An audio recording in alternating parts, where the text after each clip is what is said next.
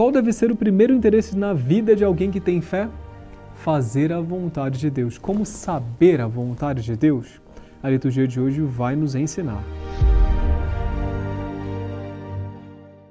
Na liturgia de hoje, Nosso Senhor diz às multidões: Quando vedes uma nuvem vinda do ocidente, logo dizeis que vem chuva, e isso acontece. Quando sentis soprar o vento sul, logo dizeis que vai fazer calor, e assim acontece.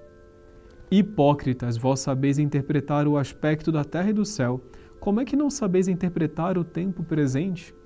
Nosso Senhor Jesus Cristo está aqui execrando as pessoas que estão em torno dele, justamente porque são pessoas desatentas em relação aos sinais de Deus. Deus o tempo todo nos manda sinais a respeito da vontade dele para as nossas vidas, o tempo todo basta nós estarmos atentos.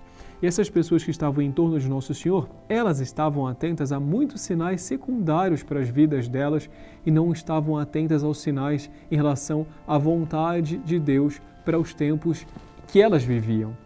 E Deus sempre manifesta os sinais dele, ele sempre mostra a vontade dele para as nossas vidas, desde que nós queiramos escutá-lo, desde que nós estejamos de fato atentos a esses sinais. Deus quer progressos para as nossas vidas constantes. Ele sempre quer mais de nós no sentido de nos aproximarmos mais dele, nos aproximarmos mais da santidade.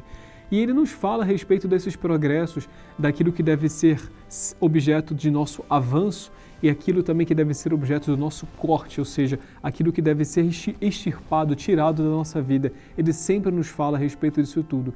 Basta realmente nós estarmos atentos. A liturgia de hoje nos fala em relação a essa atenção aos sinais de Deus. Não devemos fingir que esses sinais não aparecem.